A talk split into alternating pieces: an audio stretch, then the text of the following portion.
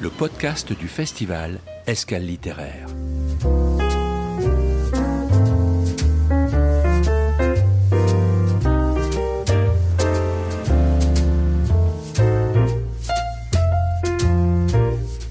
À l'initiative de la communauté de communes Vendée Grand Littoral, le festival Escale littéraire réunissait au mois de septembre, le 18 à Jars-sur-Mer, de très nombreux auteurs et éditeurs.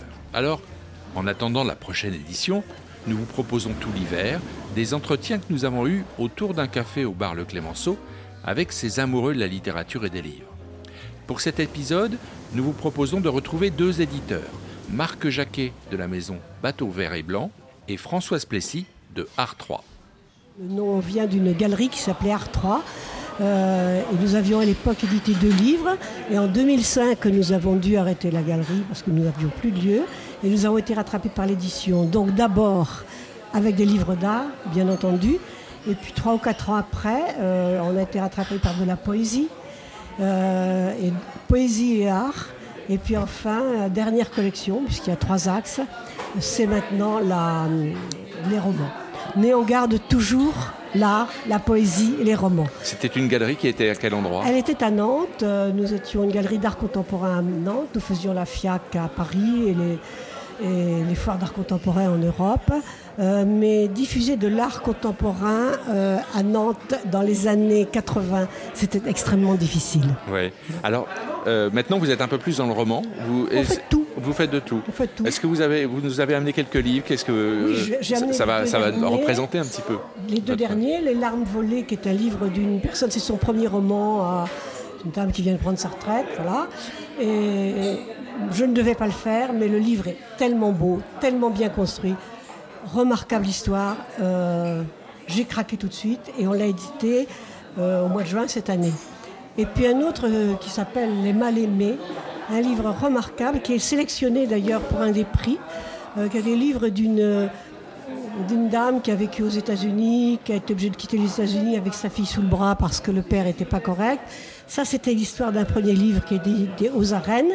Et moi, j'ai pris le deuxième livre qui est son histoire lorsque, euh, en 2020, elle était emprisonnée en plein Covid à Côme euh, parce qu'on l'avait accusée d'avoir volé sa fille, ce qui était faux. Une merveilleuse histoire. Et elle essaie surtout de dire que dans ces problèmes-là, il y a toujours une transgénérationnalité. Elle raconte l'histoire des prisonnières qui étaient avec elle, histoire transposée bien sûr, euh, pour montrer que c'est pas pour rien qu'on est en prison, il faut toujours remonter voir ce qui se passe avant. Ouais. Voilà. À vos côtés, Marc Jacquet, euh, vous représentez une autre maison d'édition, Bateau Vert et Blanc. Alors, est-ce que, même question, est-ce que vous pouvez nous en parler en quelques mots? Bah, L'édition euh, du bateau vert et blanc, en fait, euh, a été créée en, en 2020. C'est à l'occasion de la sortie de mon premier roman. Euh, qui, me touchait beaucoup à cœur. En fait, voilà, après avoir proposé à des maisons d'édition, en fait, j'ai décidé de, créer ma propre maison d'édition pour euh, pouvoir gérer le contenu et pouvoir éditer d'autres choses même, euh, dans la même veine, puisque ce premier roman, en fait, traite de l'avortement, mais cette fois-ci raconté par un homme. C'est un, un point de vue qu'on n'a pas l'habitude d'avoir et qui, derrière tout ça, laisse transparaître une grande histoire d'amour d'a- d'abord. Et ensuite, j'ai souhaité, moi, développer vraiment ma maison d'édition en éditant des textes qui me, tiennent à cœur, qui me font vibrer, qui sont souvent euh, euh, remplis d'amour d'abord. Et, c'est toujours des petites clés, souvent, pour euh, apprendre à mieux, surmonter des problèmes de la vie. Parce qu'en fait, c'est ça le leitmotiv de ma maison d'édition, c'est partir d'un événement difficile de la vie et comment est-ce qu'on peut le surmonter et en faire quelque chose de constructif et positif. Et c'est ça que je recherche dans les récits. Euh, on a tous des problèmes, on a tous, euh, on rencontre tous des difficultés dans la vie. Mais ce que je veux vraiment dans les récits, c'est qu'on trouve euh, la clé pour s'en sortir en fait. D'accord. Vous avez amené quelques ouvrages Voilà, alors, j'ai mon premier roman, donc ce qui s'appelle Ce qui restera de nous, qui va, qui, donc qui traite de l'avortement.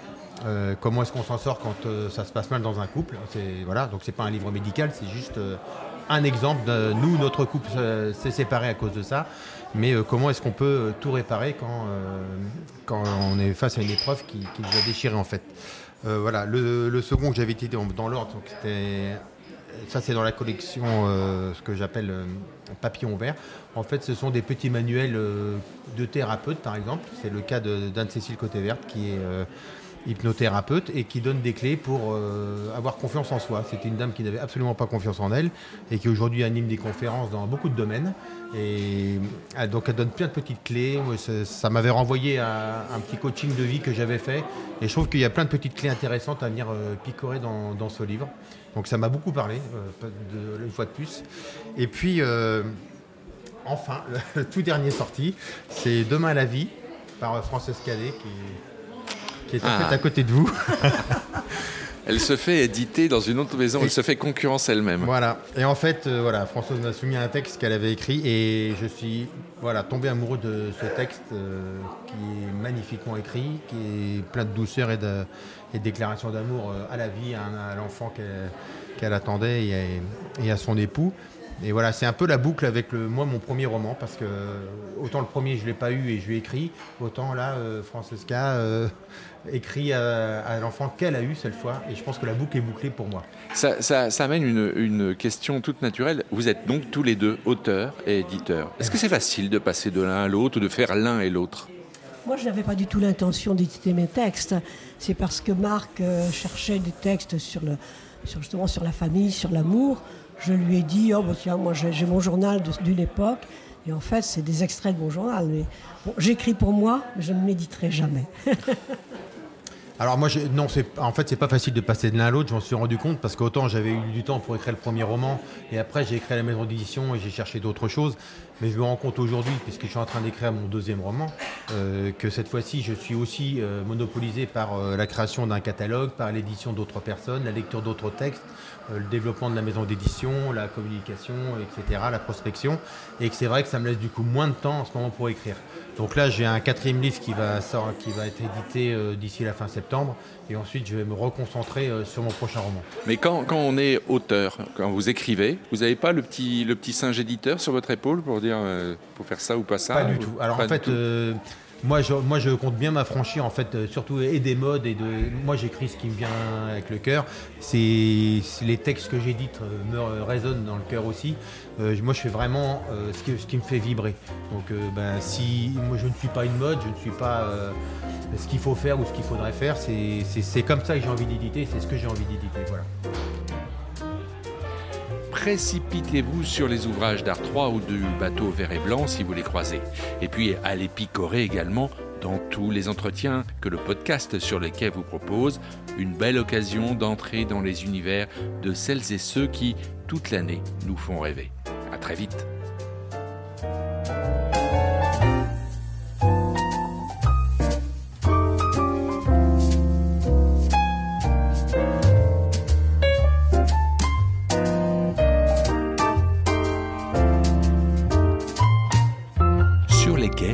Podcast du festival Escale littéraire.